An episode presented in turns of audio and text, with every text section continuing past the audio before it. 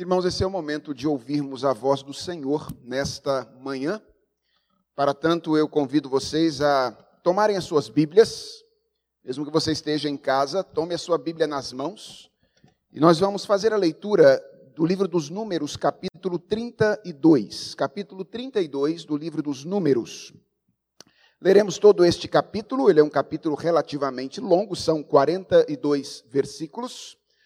Mas o que nós teríamos de mais importante para fazer nesta manhã do que ler a palavra do nosso Deus? Então, nós vamos ler este texto que nos servirá de base para a meditação, para a mensagem nesta manhã. Acompanhe comigo a leitura que farei do texto sagrado e receba com fé esta que é a palavra do nosso Senhor. Ela diz assim: os filhos de Ruben e os filhos de Gade tinham gado em muitíssima quantidade. E viram a terra de Jazer e a terra de Gileade, e eis que o lugar era lugar de gado. Vieram, pois, os filhos de Gade e os filhos de Ruben e falaram a Moisés e ao sacerdote Eleazar e aos príncipes da congregação, dizendo: Atarote, Dibon, Jazer, Ninra, Esbom, Eleale, Seban, Nebo e Beon, a terra que o Senhor feriu diante da congregação de Israel é terra de gado, e os teus servos têm gado. Disseram mais: Se achamos mercê aos teus olhos, desce essa terra em possessão aos teus servos, e não nos faças passar o Jordão. Porém, Moisés disse aos filhos de Gade e aos filhos de Ruben: Irão vossos irmãos à guerra, e ficareis vós aqui? Por que, pois, desanimais o coração dos filhos de Israel para que não passem à terra que o Senhor lhes deu? Assim fizeram vossos pais quando os enviei de Cades Barneia a ver esta terra. Chegando eles até ao vale de Escol e vendo a terra, desencorajaram o coração dos filhos de Israel para que não viessem à terra que o Senhor lhes tinha dado.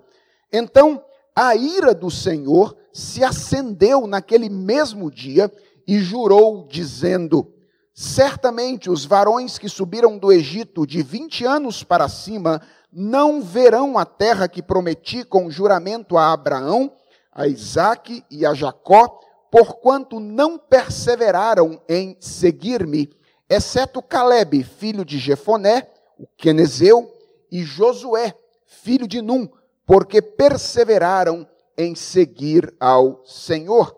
Pelo que se acendeu a ira do Senhor contra Israel e fê-los andar errantes pelo deserto quarenta anos, até que se consumiu toda a geração que procedera mal perante o Senhor. Eis que vós, raça de homens pecadores, vos levantastes em lugar de vossos pais para aumentardes ainda o furor da ira do Senhor contra Israel. Se não quiserdes segui-lo, também ele deixará todo o povo novamente no deserto e sereis a sua ruína. Então se chegaram a ele e disseram: Edificaremos currais aqui para o nosso gado e cidades para as nossas crianças. Porém, nós nos armaremos, apressando-nos adiante dos filhos de Israel até que os levemos ao seu lugar. E ficarão as nossas crianças nas cidades fortes por causa dos moradores da terra. Não voltaremos para nossa casa até que os filhos de Israel estejam de posse, cada um da sua herança. Porque não herdaremos com eles do outro lado do Jordão, nem mais adiante, porquanto já temos a nossa herança deste lado do Jordão ao oriente. Então Moisés lhes disse: Se isto fizerdes assim, se vos armardes para a guerra perante o Senhor, e cada um de vós armado passar o Jordão perante o Senhor, até que haja lançado fora os seus inimigos de diante dele, e a terra estiver subjugada perante o Senhor, então voltareis e sereis desobrigados perante o Senhor e perante Israel. E a terra vos será por possessão perante o Senhor. Porém, se não fizerdes assim, eis que pecastes contra o Senhor. E sabei que o vosso pecado vos há de achar. Edificai vós cidades para vossas crianças e currais para as vossas ovelhas, e cumpri o que haveis prometido. Então os filhos de Gade e os filhos de Ruben falaram a Moisés, dizendo: Como ordena meu senhor, assim farão teus servos. Nossas crianças, nossas mulheres, nossos rebanhos e todos os animais estarão aí nas cidades de Gileade. Mas os teus servos passarão cada um armado para a guerra perante o Senhor, como diz o meu Senhor. Então Moisés deu ordem a respeito deles a Eleazar, o sacerdote, e a Josué, filho de Num, e aos cabeças das casas dos pais das tribos dos filhos de Israel, e disse-lhes: Se os filhos de Gade e os filhos de Ruben passarem convosco o Jordão, armado cada um para a guerra perante o Senhor, e a terra estiver subjugada diante de vós, então lhes dareis em possessão a terra de Gileade. Porém, se não passarem armados convosco, terão possessão entre vós na terra de Canaã. Responderam os filhos de Gade e os filhos de Ruben, dizendo: O que o Senhor disse a teus servos, isso faremos. Passaremos armados perante o Senhor a terra de Canaã, e teremos a possessão de nossa herança deste lado do Jordão. Deu Moisés aos filhos de Gade e aos filhos de Ruben, e à meia tribo de Manassés, filho de José, o reino de Seom, rei dos amorreus, e o reino de Og, rei de Bazã, a terra com as cidades os seus distritos, as cidades em toda a extensão do país. Os filhos de Gade edificaram de Bom, Atarote e Aroer, Atarote Sofã, Jazer e Jogbeá, Bet-Ninra e Bet-Arã, cidades fortificadas e currais de ovelhas. Os filhos de Ruben edificaram Esbom, Eleale e Kiriataim, Nebo e Baal-Meon, mudando-lhes o nome, e Sibma, e deram outros nomes às cidades que edificaram. Os filhos de Maquir, filho de Manassés, foram-se para Gileade, e a tomaram e desapossaram os amorreus que estavam nela. Deus deu, pois, Moisés Gileade a Maquir, filho de Manassés, o qual habitou nela. Foi Jair, filho de Manassés, e tomou as suas aldeias e chamou-lhes Avote Jair. Foi Noba, e tomou a Kenate com suas aldeias e chamou-lhe Noba, segundo o seu nome. Vamos orar mais uma vez e clamar pela bênção da iluminação. Senhor, nós precisamos ouvir a tua voz nesta manhã. Precisamos ter a nossa fé revigorada, o nosso coração corrigido pela tua palavra. E nós te pedimos, portanto, fala conosco é a oração que fazemos em nome de Jesus Cristo. Amém. Irmãos, todos nós conhecemos uh, o que é a ansiedade causada pela expectativa. Quando eu era criança no interior de Minas Gerais, eu experimentava essa ansiedade sempre que as férias se aproximavam e havia a promessa de que nós iríamos à praia. Talvez isso não faça muito sentido para uma criança paulistana que mora a menos de 100 quilômetros do mar. Mas para uma criança mineira que mora tão longe da praia, todas as vezes que os pais me diziam, nós vamos à praia nas próximas férias, então o nervosismo começava a tomar conta, eu começava a roer as unhas e o tempo simplesmente parecia passar mais devagar. Hoje eu experimento isso do outro lado com o meu filho, Daniel, de sete anos de idade. Daniel faz aniversário em agosto. Mas quando um ano novo entra, ele já começa a me lembrar que ele é o primeiro a fazer aniversário lá em casa. E à medida que o ano avança, de vez em quando, no meio do nada, ele olha para mim indo para a escola e diz: Papai, faltam três meses para o meu aniversário. E quando a data vai se aproximando, ele começa a contar os dias um a um, até chegar o dia que ele tanto aguarda. Ansiedade. Essa é a reação que nós esperamos encontrar entre os israelitas no texto que nós lemos nesta manhã.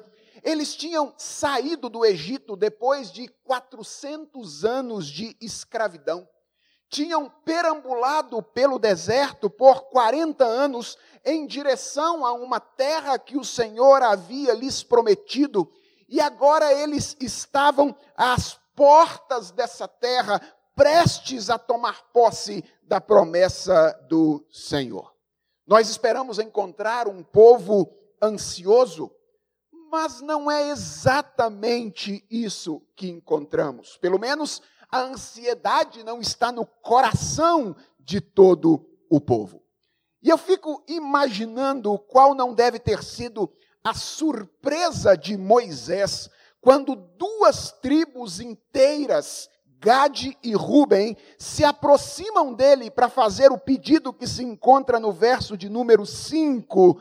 Se achamos mercê aos teus olhos, desse esta terra antes do Jordão em possessão aos teus servos, e não nos faça passar o Jordão. Irmãos, vocês estão entendendo o que está acontecendo aqui? Depois de 400 anos de escravidão e 40 anos de caminhada, o povo está às portas da terra prometida. E parte do povo procura Moisés para dizer: nós não queremos entrar. E ao expor esta passagem nessa manhã, eu gostaria de responder basicamente duas perguntas conosco, ou com vocês. A primeira é: por que isto está acontecendo? Qual foi a razão pela qual, às portas da terra prometida, duas tribos inteiras querem permissão para não seguir adiante? E a segunda pergunta é: o que nós podemos aprender a respeito da nossa vida com Deus quando nós olhamos para esse acontecimento? Irmãos, para entender bem esta passagem, é preciso se lembrar que esta não é a primeira vez que o povo de Israel esteve às portas da terra prometida. Eles já haviam estado ali há cerca de 40 anos atrás. E naquela ocasião, algo semelhante aconteceu. Eu digo semelhante e não idêntico, porque o resultado e as razões que motivaram essas duas circunstâncias foram ligeiramente diferentes. Se você quiser dar uma olhada no texto onde está narrado esta primeira ocasião, Volte algumas páginas na sua Bíblia para o capítulo 13 do livro dos Números e veja o que o texto diz a partir do verso de número 25 até o verso 4 do capítulo 14. O texto diz assim: aqui nós temos a narrativa da primeira ocasião em que o povo esteve às portas da terra prometida 40 anos antes. Ao cabo de 40 dias, voltaram de espiar a terra. Moisés havia enviado espias. Caminharam e vieram a Moisés e a Arão e a toda a congregação dos filhos de Israel no deserto de Parã, a Cádiz. Deram-lhes conta a eles e a toda a congregação e mostraram-lhes o fruto da terra. Relataram a Moisés e disseram: Fomos à terra a que nos enviaste, e verdadeiramente mana leite e mel, este é o fruto dela. O povo, porém, que habita nessa terra é poderoso, e as cidades muito grandes e fortificadas. Também vimos ali os filhos de Enaque. Os amalequitas habitam na terra do Neguebe. Os heteus, os jebuseus e os amorreus habitam na montanha. Os cananeus habitam ao pé do mar e pela ribeira do Jordão. Então Caleb fez calar o povo perante o Moisés e disse: Eia, subamos e possuamos a terra, porque certamente prevaleceremos contra ela. Porém, os homens que com ele tinham subido disseram: Não poderemos subir contra aquele povo, porque é mais forte do que nós. E diante dos filhos de Israel, infamaram a terra que haviam espiado, dizendo: a terra pelo meio da qual passamos a espiar é terra que devora os seus moradores, e todo o povo que vimos nela são homens de grande estatura. Também vimos ali gigantes, os filhos de Enaque são descendentes de gigantes. e éramos aos nossos próprios olhos como gafanhotos, e assim também o éramos aos seus olhos. Levantou-se, pois, toda a congregação e gritou em alta voz, e o povo chorou aquela noite. Todos os filhos de Israel murmuraram contra Moisés e contra Arão, e toda a congregação lhes disse: Tomara tivéssemos morrido na terra do Egito, ou mesmo neste deserto. E por que nos traz o Senhor a essa terra para cairmos a espada e para que nossas mulheres e nossas crianças sejam por presa? Não nos seria melhor voltarmos para o Egito? E diziam uns aos outros: Levantemos um capitão e voltemos para o Egito.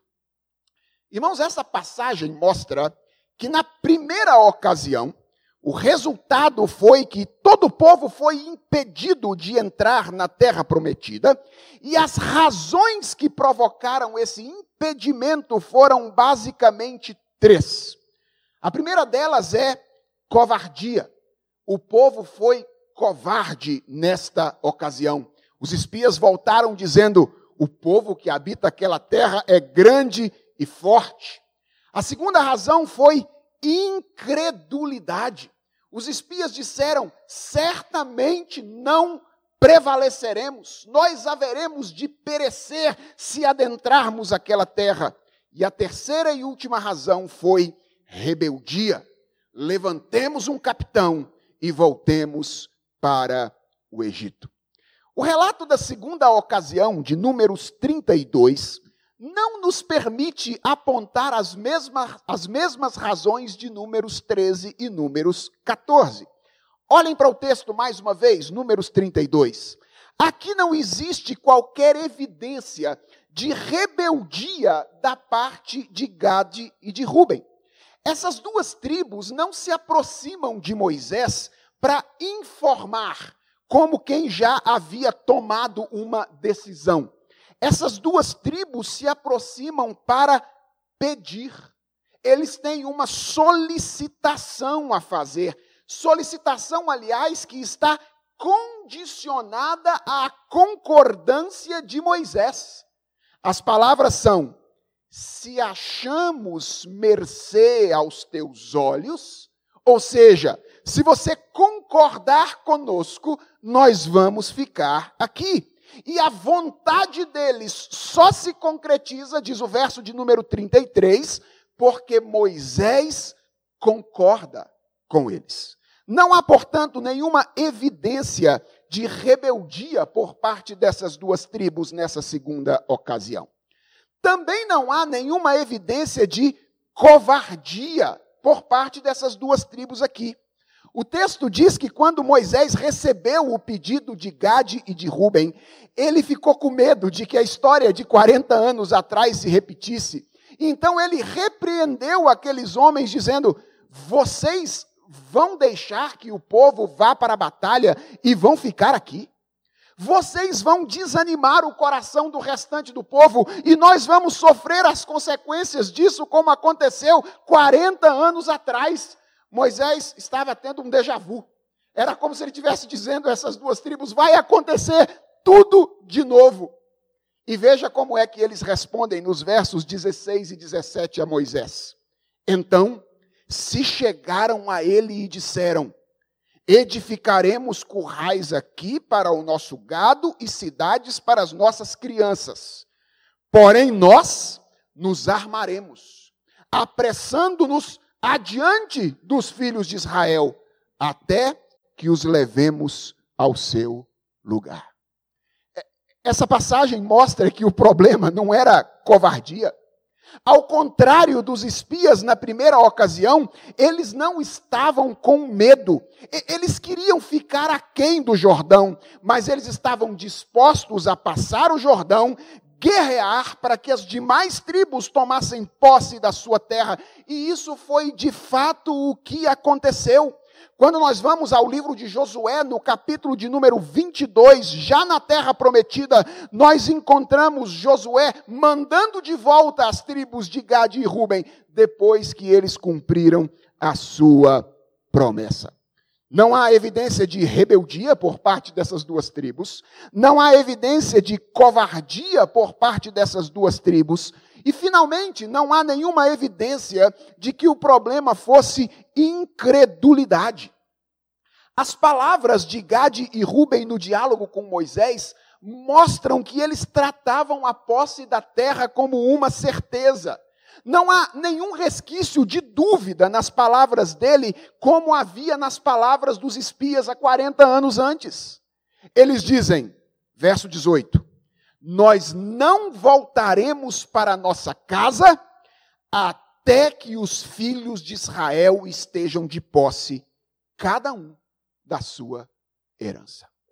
Eles não eram homens rebeldes, eles não eram homens covardes, e eles não eram homens incrédulos.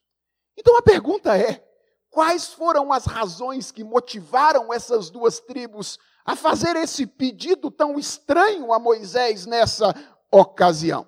Na verdade, a razão era uma só e pode ser encontrada no verso primeiro do texto que nós acabamos de ler. O texto diz assim: Os filhos de Ruben e os filhos de Gade tinham gado em muitíssima quantidade. E viram a terra de Jazer e a terra de Gileade. E eis que o lugar era terra de gado. Irmãos, aqui está a razão. O problema eram os bois. Durante o tempo de caminhada pelo deserto, os gaditas e os rubenitas tinham prosperado. Deus havia abençoado aqueles irmãos durante a caminhada deles. E como resultado da bênção de Deus sobre eles, eles haviam adquirido um enorme rebanho, eles tinham prosperado. E agora eles estão na entrada da terra prometida e percebem que a terra fora da terra prometida, aquém do Jordão, era uma terra boa, uma terra agradável para a criação do gado que eles tinham ajuntado ao longo da sua caminhada pelo deserto. E eu creio que é importante dizer duas coisas aqui. A primeira é que a prosperidade econômica não é em si mesma algo ruim. Pelo contrário, quando ela é o resultado do nosso trabalho honesto, ela é uma bênção do nosso Senhor. Por isso é que eu disse que essas tribos haviam prosperado no deserto como resultado da graça, da misericórdia e da bênção de Deus. Mas a segunda coisa que eu creio precisamos dizer aqui é que, embora a prosperidade econômica não seja em si mesmo algo ruim, ela tem o poder de seduzir o nosso coração a tal ponto de promover em nós uma alteração de valores, a tal ponto de promover no nosso coração uma reversão de prioridades. Foi o que aconteceu com aquelas duas tribos nessa ocasião. Elas foram seduzidas pelas riquezas do deserto. E aos poucos, o apego exagerado deles à riqueza ou às riquezas do deserto ofuscaram ou ofuscou a glória de Canaã diante dos seus olhos. E as duas tribos de Gade e Ruben perderam de vistas o fato de que o deserto não era o lar deles. Os bois se tornaram tão determinantes e manter os bois se tornou algo tão fundamental que agora, às portas da terra prometida, eles estavam dispostos a abrir mão da promessa do Senhor para se dedicar a essas coisas. E a pergunta é: para onde isso conduziu essas duas tribos? Para tornar curta uma longa história, Gade e Ruben receberam autorização para fazer aquilo que eles queriam. Eles se estabeleceram fora da terra de Canaã e passaram a viver aquém do Jordão. Mas isso gerou uma série de dificuldades para eles que nós poderemos enxergar ao longo de todo o Antigo Testamento. Basicamente, três. A primeira é que essas tribos foram rapidamente acometidas do risco de perder a sua identidade como povo de Deus. O fato de terem permanecido distantes da comunidade de Israel gerou o risco de que elas perdessem a sua identidade como povo do Senhor.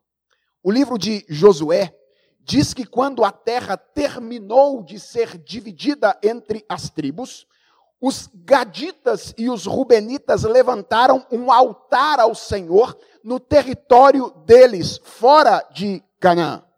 E as demais tribos que haviam recebido porção dentro da terra de Canaã souberam disso. Rapidamente elas atribuíram isso a um ato de idolatria e elas voltaram para guerrear contra Gade e contra Ruben. E preste atenção agora na explicação que Gade e Ruben deram às demais tribos em Josué capítulo 22. Eles disseram assim: Fizemos este altar por causa da seguinte preocupação. Amanhã, vossos filhos talvez dirão a nossos filhos: Que tendes vós com o Senhor, Deus de Israel?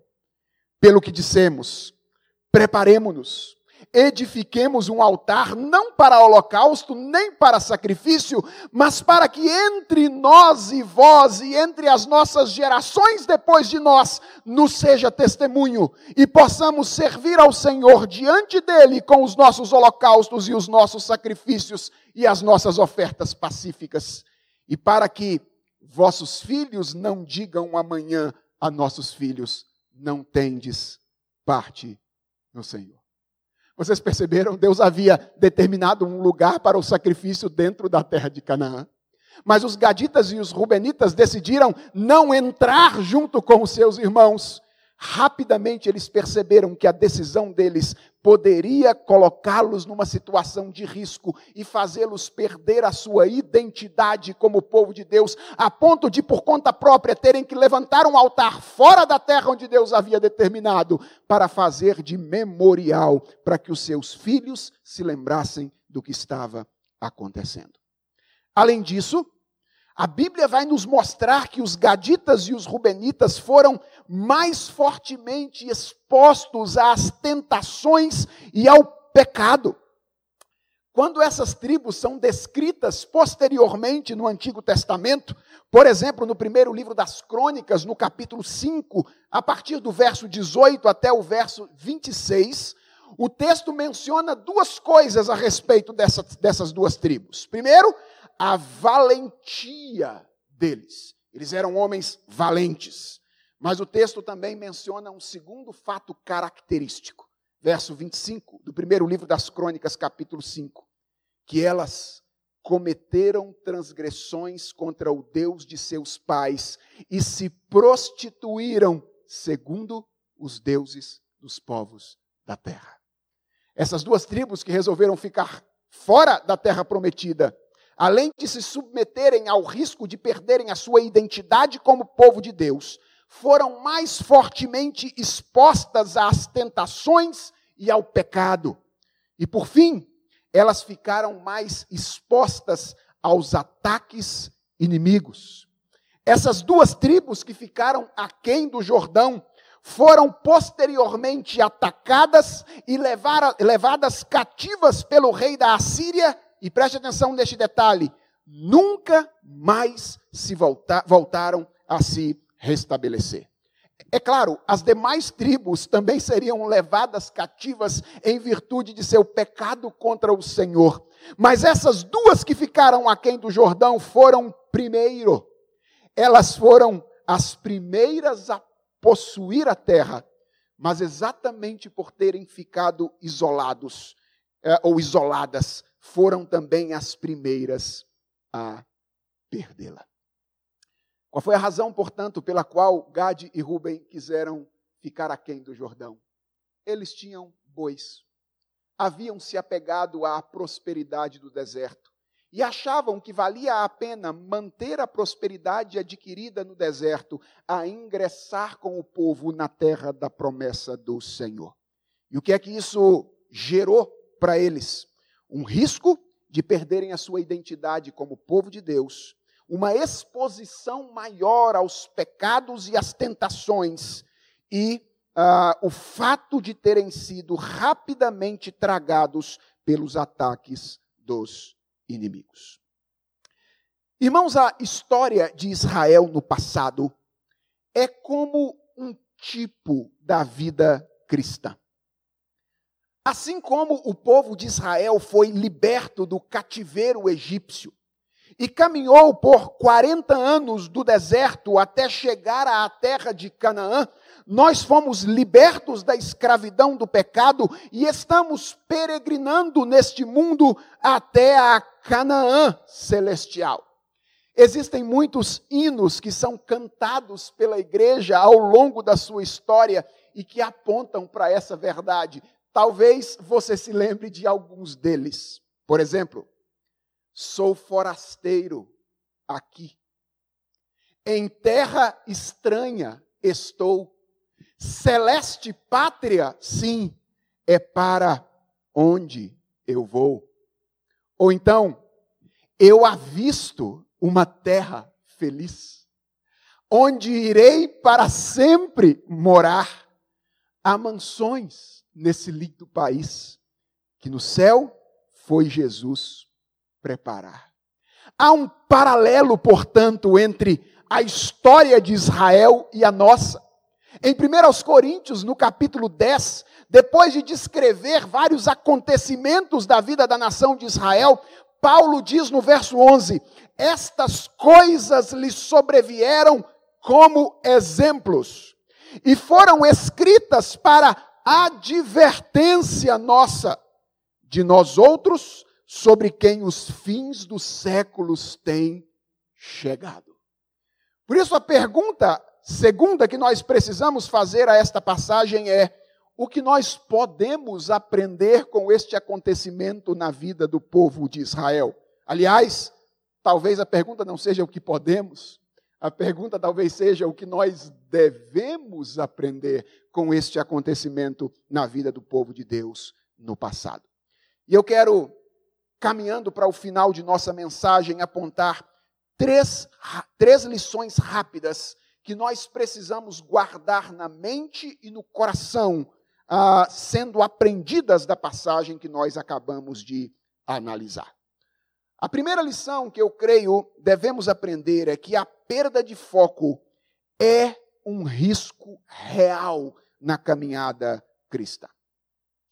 Irmãos, quando o povo de Israel saiu do Egito, ele saiu unido, com os olhos postos em Canaã. Este era o objetivo.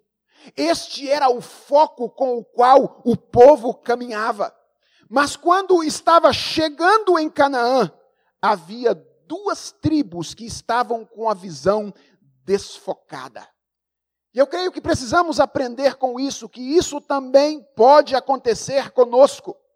Cristo nos chamou para andar no tempo com os olhos postos na eternidade.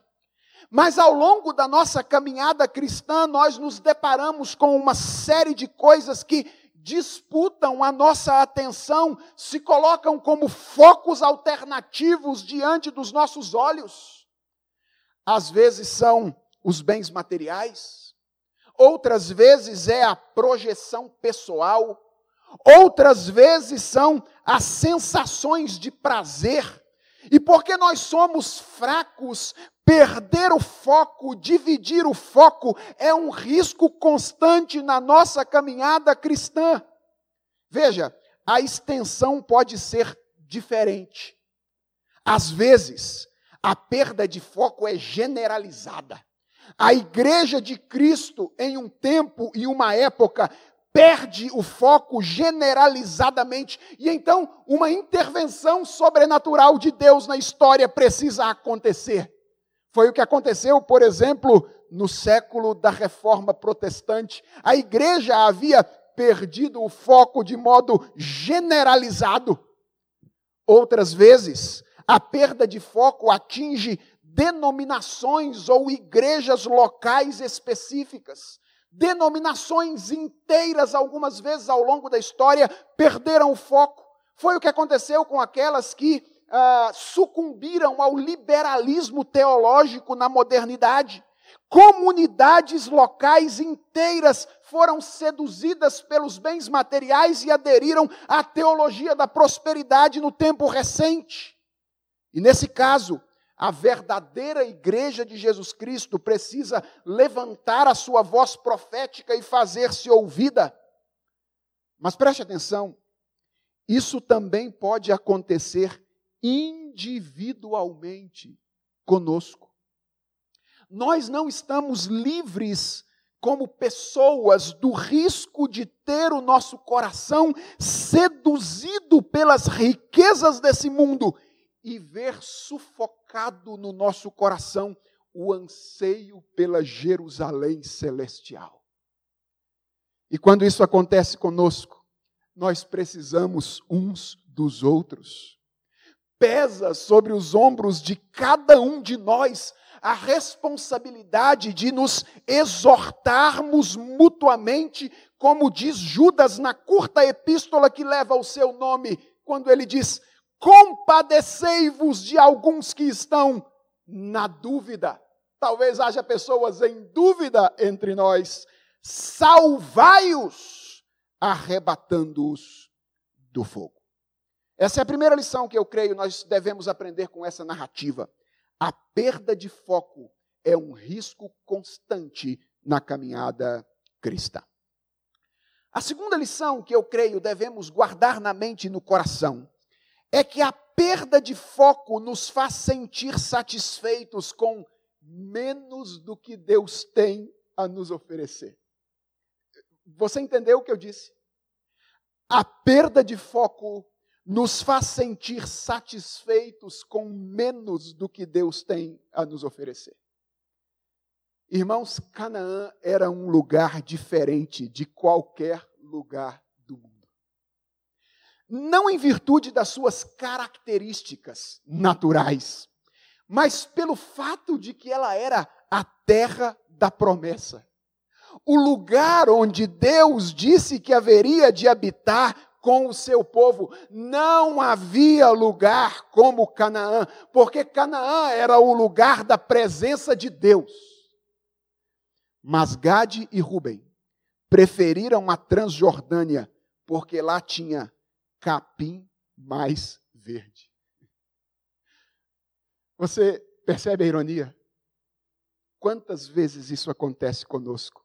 Quantas vezes nós imaginamos que existe uma condição que vale mais a pena do que estar na companhia do Senhor. Deixa eu dizer algo a você. Quando isso acontece conosco, é porque nós perdemos o foco da caminhada. É a perda de foco que faz, nos faz imaginar que a nossa realização pode ser encontrada distante da presença de Deus. Vejam, irmãos, desejar a nossa própria satisfação não é algo ruim em si mesmo. Aliás, buscar a nossa satisfação não é algo ruim em si mesmo. O problema é que por causa do pecado nós temos a tendência a uma ideia bastante reduzida do que é a verdadeira satisfação. Nós temos a ideia, temos a tendência de imaginar que ser verdadeiramente satisfeito é ser um profissional bem-sucedido, um investidor de sucesso, um intelectual reconhecido, uma mulher independente, um bom vivan colecionador de relacionamentos afetivos, amorosos. E através dessas ideias reduzidas de satisfação, nós somos afastados da verdadeira satisfação que Deus deseja que nós experimentemos. Atenção, eu não estou dizendo que nós não podemos encontrar alguma satisfação nos bens materiais, no reconhecimento social ou nos relacionamentos afetivos, principalmente quando eles são vividos em conformidade com a vontade do Senhor. Mas se o que nós chamamos de satisfação é apenas isso, nós estamos nos satisfazendo com menos do que Deus tem para nos oferecer em Cristo Jesus, o seu Filho. C.S. Lewis tem uma passagem em Peso de Glória que se tornou quase clássica para um momento como esse. Lewis diz assim, falando a respeito dessa nossa tendência de desejar de Deus menos o que Ele tem para nos oferecer. Na realidade, se considerarmos as promessas pouco modestas de galardão e a espantosa natureza das recompensas prometidas nos evangelhos, diríamos que nosso Senhor considera nossos desejos não demasiadamente grandes, mas demasiadamente pequenos. Nós somos criaturas divididas, correndo atrás de álcool, sexo e ambições, desprezando a alegria infinita que se nos oferece. Como uma criança ignorante que prefere continuar fazendo bolinhos de areia numa favela porque não consegue imaginar o que significaria um convite para passar as férias na praia.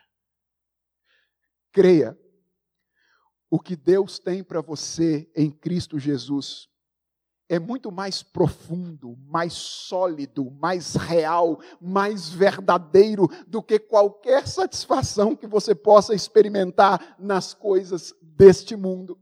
Na verdade, é quando nos encontramos com Cristo e cultivamos a nossa comunhão com Ele que cada uma das coisas da vida é colocada no seu lugar e o significado delas é amplificado porque nós começamos a experimentar tudo de maneira equilibrada e não de maneira desequilibrada. Mas há uma última lição que eu gostaria de compartilhar com vocês nesta manhã. Além da verdade de que a perda de foco é um risco real, além do fato de que a perda de foco nos faz sentir satisfeitos com menos do que Deus tem a nos oferecer, nós devemos aprender que a perda de foco nos deixa mais suscetíveis à perda de identidade, ao pecado e a seus efeitos devastadores. E esta é a razão pela qual nós precisamos manter os olhos no lugar, se queremos manter a estabilidade da nossa vida espiritual. Irmãos, por terem se apegado ao deserto, e se estabelecido no limiar da terra prometida, Gade e Ruben se expuseram a riscos que determinaram o seu declínio espiritual. Da mesma forma, quando nós perdemos o foco da caminhada, quando nós nos apegamos às coisas desse mundo, nós nos colocamos em situação arriscada que pode significar o nosso declínio. Quando nós estamos focados em nos tornar profissionais bem-sucedidos, essa é a razão da nossa existência, nós corremos o risco de assumir um estilo de vida que sufoca a nossa comunhão com Deus.